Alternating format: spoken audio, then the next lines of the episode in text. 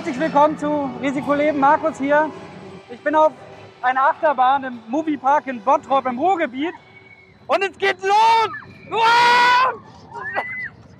So, wir werden gerade abgeschossen auf 30 Meter Höhe. Hallo, Leute, Das ist schön. Dominik hier. Hallo Dominik! Ah!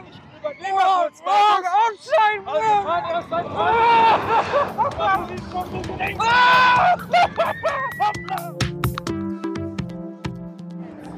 Dominik, wann bist du das erste Mal in deinem Leben eigentlich eine Achterbahn gefahren? Äh, Das war 1983 oder 84.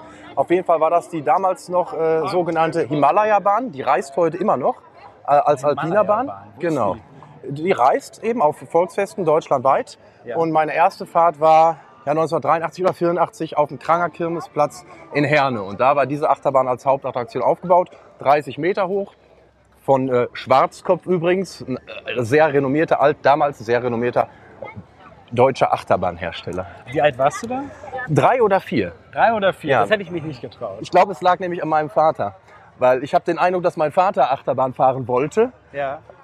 aber nicht alleine oder mich dazu bringen wollte, das mit ihm machen zu können. Und deswegen hat mein Vater mich da reingeschleppt. Und ich weiß auch noch, es war eigentlich die Freigabe, ich war noch ein bisschen zu jung, ein Jahr oder sowas. Und ich habe mich dann auf Zehenspitzen gestellt an der Kasse und dann durfte ich mitfahren. Ja. Ja, ich habe verstanden, du bist ein Kind des Ruhrgebiets, weil wir Mhm. hier in Bottrop im, im Moviepark ja auch mitten in diesem ganz berühmten Ruhrgebiet sind, das viele Mhm. Leute als eine Stadt verstehen. Wir haben das hier selber erlebt, als wir von Berlin hierher gefahren Ja. sind, dass man eigentlich irgendwann nur noch durch Städte durchfährt. Und du bist hier in, der, äh, in einer Stadt, die es eigentlich gar nicht mehr gibt, groß geworden. Stimmt das? Da- Das stimmt. Äh, als ich geboren wurde, da, da wurde Wanne-Eickel schon Herne 2 genannt, weil die Stadt Wanne-Eickel dann eingegliedert wurde in Herne. Äh, ich bin aber nicht so der Lokalpatriot, kann ich dazu sagen. Äh, und dennoch schwingt das immer so ein bisschen mit. Es gibt da ja auch viele Songs, äh, nicht ist so schön, wie der Mond von Wanne-Eickel zum Beispiel. Ja. Und naja, ich habe das Ruhrgebiet als Kind auch schon als eine Stadt begriffen. Ne? Habe mich viel in Bochum, in Essen aufgehalten, natürlich auch in Herne oder Wanne-Eickel. Und äh, dementsprechend kenne ich auch den Moviepark noch, damals noch als Traumlandpark. Traumland. Genau. Ist ja auf demselben Gelände, war dann Traumlandpark, dann war es, glaube ich, mal geschlossen, dann wurde es Bavaria Filmpark und daraus ist dann irgendwann halt der Moviepark hervorgegangen. Kannst du denn was anfangen eigentlich mit den ganzen äh, Filmthemen, um die es ja dann jetzt irgendwie hier geht? Also zum Beispiel halt eben die, die Star Trek äh, Achterbahn. Ich bin kein Trekkie, muss ich dazu sagen. Ich finde aber äh, Jean-Luc Picard total stark. Da gibt's einen Film, ich weiß nicht welcher das war, da müssten diejenigen, die das kennen, die wissen es wahrscheinlich, das sagte er im Trailer oder auch im Film dann, bis hierhin und nicht weiter. Und das Ja. war zu den Borg oder sowas. Ja. Und äh, Filmthemen grundsätzlich, ja, finde ich spannend. Das Ich war Star Trek. First Contact. Auch Ehrlich? Wenn da, wenn da, wenn da ähm, auch für die, für die Hörer, das muss ich jetzt halt sagen. Also Ja. ein bisschen bin ich halt schon. Ich will mich jetzt nicht als totalen Nerd hier out. Da Ja. war ein bisschen gewettet. Ist ja auch nicht schlimm, wenn man totaler Nerd ist. Ich finde Nerdtum sehr sympathisch. Also, Okay. Also ist das denn Star Trek oder Star Wars Nee, bei Star dir? eher? Trek ist es Star Trek eher. schon. Also Okay. Star Wars auch. Ich bin da nicht so, dass Ja. ich irgendwie das eine oder andere besser finde. Ich muss ehrlich auch da mal gestehen, auch wenn wir uns jetzt vielleicht keine Star Wars Fan Freunde machen, ich fand den achten Teil und Rogue, äh, Rogue One hieß das, glaube ich. Rogue One war der, der war gut. Der war oder? Hammer. Ja, das ist Wahnsinn. Das Oder? ist der einzige, das war der einzige von diesen ganzen neuen Teilen, die sich wie Star Wars angeführt haben. Und da durfte sich Disney, glaube ich, auch als Spin-off mal was trauen. Ja. Und das war so ein bisschen dreckiger, das war so ein bisschen böser. Äh, aber vielleicht zurück zum Filmthema. Ich, ich, ich mag das hier. wir waren ja mitten, wir, mitten, wir sind im Moviepark, da dürfen wir auch mal über Filme sprechen. Absolut. So ein Freizeitpark, das ist ja halt viel gut. Ne, da geht's ja wirklich, dass man mal abschaltet und äh, das, ich finde, für mich persönlich unterstützt das hier die Atmosphäre, weil man hört halt bekannte Filmthemes, ne, sowas, was man kennt, Jurassic Park oder jetzt Last of the Mohicans oder sowas. Ja. Hier sind wir bei Van Helsing. Ja, das, das, das mag ich schon hier. Es gibt ja auch den äh, Statue of Liberty Express. Ich glaube, hier bin ich mal in Las Vegas gefahren. Äh, Da ist ja auch, die ganze Stadt ist ja auch nach, nach quasi die Hotels nach Städten auch themenparkt so. Und da gibt es auch eine Achterbahn in einem Hotel, die sozusagen New York-Thema hat. Wo Ja. man auch um so eine verkleinerte Freiheitsstatue rumfährt. Ja, und jetzt rate mal, in welchem Hotel ich übernachtet habe, als ich meine Achterbahn-Erkundungstouren damals, als ich noch äh, jung war, äh, gemacht habe. Nahverrat so. Und dann, na, ehrlich, ja, wir haben halt das, das hatten wir vorgebucht auf der, auf der USA-Tour damals und da waren wir halt in diesem New York, New York Hotel und da fährt halt tatsächlich eine Achterbahn um und auch tatsächlich durch das Hotel. Schon geil, oder? Und das war ein Pflicht, Pflichtprogramm sozusagen für einen Achterbahn-Fan. Ja. Ich muss aber sagen, es war nicht die beste Achterbahn, die ich jemals gefahren bin. Es war eine okaye Achterbahn. Man merkte ihr Alter auch ein bisschen an. Ich sehe, du kennst dich aus, du hast einen guten Ich komme ja Achterbahn-Popometer. hier nicht zum Achterbahn-Thema und habe keine Ahnung von Achterbahn. Star Trek bist du aber noch nicht gefahren hier. Nein, die bin ich noch nicht gefahren. Da freue ich mich jetzt auch. Super, ich bin gespannt, äh, was, was, was du sagst. Ja, die Achterbahn in dem äh, New York, New York Hotel, die ist ja tatsächlich von einer japanischen Achterbahnschmiede, Togo heißen die. Und ich stimme dir absolut zu, das war halt ruckelig. Und das merkt man immer, wenn man Achterbahn fährt. Es gibt zwei Hersteller, B&M und Intermin, die sitzen beide in der Schweiz. Es kommt nicht nur darauf an, wer die Schiene biegt. Also so so eine Biegetechnik, dass die Kurvenradien entsprechend sind, dass die Geschwindigkeitswechsel passen etc. Ich glaube, wir müssen in einer, ruhigen Ecke nochmal über die Physik von Achterbahnen sprechen. Ja. Genau, dann würde ich jetzt vorschlagen, dass wir von der Theorie mal in die Praxis gehen und tatsächlich mal uns in so eine verfluchte Achterbahn reinsetzen. ja, ich bin sehr stark dafür. Ja. Wo fahren wir? Ich denke mal, dass wir diese, wie heißt jetzt eigentlich Star Trek Operation Enterprise oder sowas, ne? Ja, Da, so haben sie sie genannt. Und lass uns ruhig versuchen, mal in die erste Reihe reinzugehen, weil eine Qualität in der ersten Reihe ist ja immer die, dass du die Schiene vor dir siehst. Und dadurch nimmst du die Geschwindigkeit noch mehr wahr, hast einen freien Blick auf das, was vor dir passiert. Also erste Reihe ist eigentlich schon immer mal, einmal zumindest ein Muss. Okay. Also Dominik, das ist schon, schon ganz witzig, dass man hier so durchläuft, als würde man auf der Enterprise halt durch die Gänge laufen. Ja, es ist alles the thematisiert. Man fühlt sich wie in einer, glaube ich, in einer, ich war noch nie in einer Weltraumstation, aber ungefähr so muss es sich anfühlen. So, Markus. Dann setzen wir uns mal, wir zwei Achterbahn-Fans. Mein Puls geht mega nach oben. Ja, ist gar nicht, du kannst ganz ruhig bleiben. Ist eine schön sanfte Fahrt, Ja? glaube ich. Und äh, wir werden auch gleich abgeschossen. Oh Gott! Verflucht doch mal! Oh nein! Oh, verflucht! Das ist eine kleine Überraschung, auch für den Marvin. Rückwärts.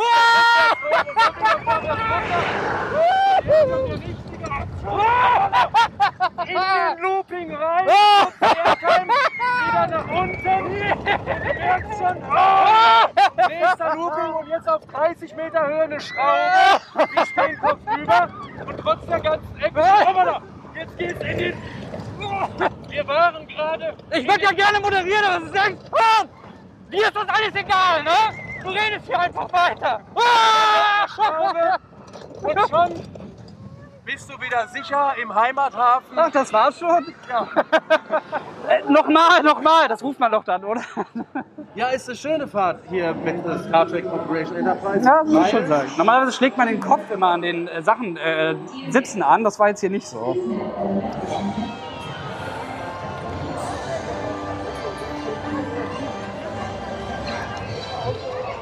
Was ich jetzt ein bisschen krass finde, normalerweise auf dem, weiß ich nicht, auf dem Jahrmarkt, so irgendwie in Hamburger Dom, gehe ich erstmal so in Dancer oder Breakdancer, um mich halt irgendwie dran zu gewöhnen, wie das so ist. Und jetzt gleich halt mit einmal in so eine Achterbahn zu steigen, das habe ich wirklich noch nie gemacht. Ja, das war ein Kaltstart. Ja. Im wahrsten Sinne des Wortes, von 0 auf 100, weil wir sind ja auf, ich glaube, knapp 100 Stundenkilometer, wirst du ja abgeschossen in der Bahn. Ich glaube, das ist übrigens so ein äh, magnetischer Antrieb. Also man muss sich das so vorstellen, da sind in der Schiene Magneten Ja. und im Zug Magneten. Und die werden dann praktisch, dann wird irgendwie was, äh, die, das eingespeist sozusagen, der Strom. Und dadurch stoßen sich dann die Magneten gegenseitig ab und dadurch wird die Bahn abgeschossen. Ich glaube, das ist mal, was Edmund Stoiber zwischen München und dem Flughafen bauen wollte. Die es, Transrapid-Achterbahn. hier, ist es, hier ist es verwirklicht. In zehn Minuten, ja, In zehn Minuten wären wir zum Flughafen gekommen. genau. Aber Bottrop ist auch schön. Ja, und hier gibt's auch keine Problembären. Ja. Also alles in Ordnung. Aber man muss ja sagen, das ist ja sozusagen so wie das Modernste vom Modernsten. Und ich mich dann ja aber auch gefragt habe, du bist ja wahrscheinlich, weil du es schon hundertmal gemacht hast, auch auf ganz, ganz sehr viel klapprigeren Achterbahnen mal unterwegs gewesen. Weil man sich natürlich fragt, also es gibt viele Leute, die haben Angst. Ich kenne immer Leute, die fahren nicht Achterbahn, die haben Angst davor. Und Wenn, du, wenn man das so oft gemacht hat, wie du, dass man so ein Gefühl von Angst eigentlich überhaupt noch hat, oder was ist das? Faszination noch? Ist es schon Langeweile? Ja, das ist eine, äh, die Überraschung und das, das Unbekannte. Gerade wenn man zum ersten Mal eine Achterbahn fährt, weiß man ja nicht, was passiert. Und wenn die dann auch noch dementsprechend hoch ist vielleicht, die Sitzposition frei und du kannst links im besten Fall 100 Meter runter gucken in eine Schlucht. Da gibt es zum Beispiel auch, fällt mir gerade ein, äh, in Schweden zum Beispiel Wildfire. Das ist eine Holz-Stahl-Achterbahn, die da durch ein ähm, Waldgebiet fährt. Aber am höchsten Punkt, da blickst du halt auf einmal auf einen weitläufigen See. Und das ist, glaube ich, obwohl die Achterbahn selbst nur 50 Meter hoch ist, ist es ein Höhenunterschied, glaube ich, zu dem See ähm, von 100 oder noch mehr Metern. Und das wirkt dann schon imposant. Und das ist dann diese Aufregung vor dem Unbekannten. Es gibt immer mal wieder, sehr selten mal Unfälle. Es gab einen in Alton Towers vor ein paar Jahren. Das war so der schwerste Achterbahnunfall. Äh, da sind tatsächlich zwei Züge ineinander gekracht. Und da hat so schwer mir das fällt zu sagen, weil mir das auch so leid tut. Da sind tatsächlich äh, Fahrgästen, äh, ich glaube, da hat ein Fahrgast sogar ein oder zwei Beine bei verloren. Ja, ähm, weil er ganz vorne saß. Genau, und dann ist er halt fast ungebremst, so wie ich weiß, rein in den, in den anderen Wagen. Und äh, das sind Dinge, die ja, einem natürlich zu, zu Herzen gehen, wenn Menschen verletzt werden. Es ist aber statistisch so, dass Achterbahnfahren oder generell Karussellfahren das sicherste Fortbewegungsmittel ist, wenn man es als Fortbewegungsmittel zählt. Es ja, schön. Also es wäre toll, wenn man sich mit Achterbahn fortbewegen könnte. Ja, ja das, das gut oder? Ja. So eine Achterbahn von hier bis nach, bis nach München oder nach Hamburg oder. Ja. ja. Aber bist du denn sonst eigentlich, ist man, ist man dann so Adrenalin-Junkie? Also würdest du auch so Bungee äh, springen oder sowas? Oder Gleitfliegen oder keine Ahnung, sowas auch machen? Oder ist Achterbahn tatsächlich, gibt dir ein Gefühl von Sicherheit, dass du da gar nicht. Genau, also ich, würde, ich würde es wahrscheinlich auch machen, wenn mich die richtige Person dazu einladen würde, zu so einem Bungee-Sprung. Aber aus eigenem Antrieb tatsächlich eher nicht, weil äh, da ist es eben insofern für mich, für mein subjektives Sicherheitsgefühl, hängst du beim Bungee-Jumping an einem Seil und ich könnte es weiß ich nicht, es ist wahrscheinlich physikalisch berechnet, aber ich kann es schwer einschätzen. Und bei einer Achterbahn, die fährt halt auf ihrer Schiene, die festgegeben ist. Und auch wenn es Adrenalin gibt, man weiß halt, man kommt halt in den Bahnhof wieder sicher zurück. Was würdest du den Leuten, die, die gerne mal, äh, also die, die, die richtig Achterbahn fahren wollen, mhm. irgendwie für Ratschläge geben? Was, was gibt's denn, was Leuten tatsächlich, was man besser vermeiden sollte vielleicht auch? Also mhm. soll ich, wenn ich vorne oder hinten sitze, in der Mitte? Ja, kommt immer auf die Achterbahn an, auf den Gondelverbund. Ne? Das geht jetzt sehr ins Detail, aber wo man beobachten kann, hat man zum Beispiel drei Sitzreihen hintereinander und die vordere und die hintere Sitzreihe, da gibt es noch ein paar Achterbahnen, wo man dann merkt, dass man auf dem Reifen praktisch sitzt und in der mittleren Reihe eben nicht, dann ist es etwas sanfter. Ähm, grundsätzlich würde ich empfehlen, fahrt mal eine erkundigt euch mal ein bisschen, guckt mal die Achterbahn an in den großen Freizeitparks, so in, in Deutschland. Ähm, zunächst mal, welche sind vom Hersteller B&M, welche sind vom Hersteller Mack, welche sind vom Hersteller Intermin. Das sind so meiner Meinung nach die drei führenden Hersteller. Und wenn man sich da einsteigt, dann äh, hat man äh, in den meisten Fällen eine sehr sanfte, ausgewogene Fahrt mit tollen Fahrfiguren ohne dass es irgendwie den Kopf gegen den Bügel schlägt. Und das ist ja eigentlich die Funktionsweise, die ein Freizeitpark möchte. Also mal diese Alltagslucht, mal dieses Abschalten. Das heißt, du siehst diese fantastischen Themenwelten, bist darauf so fokussiert, dass du einfach mal deine äh, Sorgen vergisst. Und das kann man dann äh, mehr oder weniger gut machen, wenn die Themenwelt, die Achterbahn gut gemacht ist, dass sie dich also zum Staunen bringt. Dann funktioniert. Was machst du eigentlich im Winter?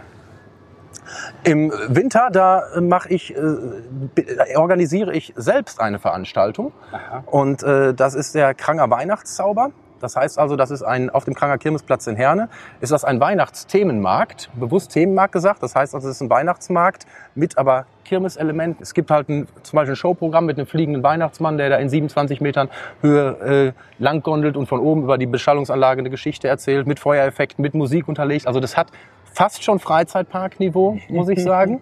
ähm, und ähm, weil Freizeitparks haben natürlich ein ganz anderes Budget, ganz, ganz andere Möglichkeiten als jetzt eine mobile Veranstaltung, die saisonal steht. Wir haben einen Märchenwald, also mit einer abgetrenntes Areal mit, mit Figuren. Dann gibt es den Christmas Circus, das ist also mehr der Kirmesbereich, aber auch da sind die Fahrgeschäfte weihnachtlich gestaltet. Ja, ja. und das ist der Kranger Weihnachtszauber. Findet seit 2018 hat er zum ersten Mal stattgefunden. Ja, vielen herzlichen Dank. Das war der Freizeitforscher Dominik Hertrich. Ja, gerne. Also ich, ich, dank, ich danke euch und äh, vielleicht fahren wir nochmal zusammen. das wäre schön. Alles klar, vielen Dank. Das war Risikoleben. Mein Name ist Markus Fischer. Ich freue mich immer über Lob, Kritik und Anregungen von euch. Wenn ihr welche habt, schreibt einfach eine E-Mail an kommentar@risikoleben-podcast.de wenn es euch gefallen hat, dann empfehlt uns gerne weiter oder gebt uns einen Stern auf iTunes und schaut auch mal auf risikoleben-podcast.de vorbei.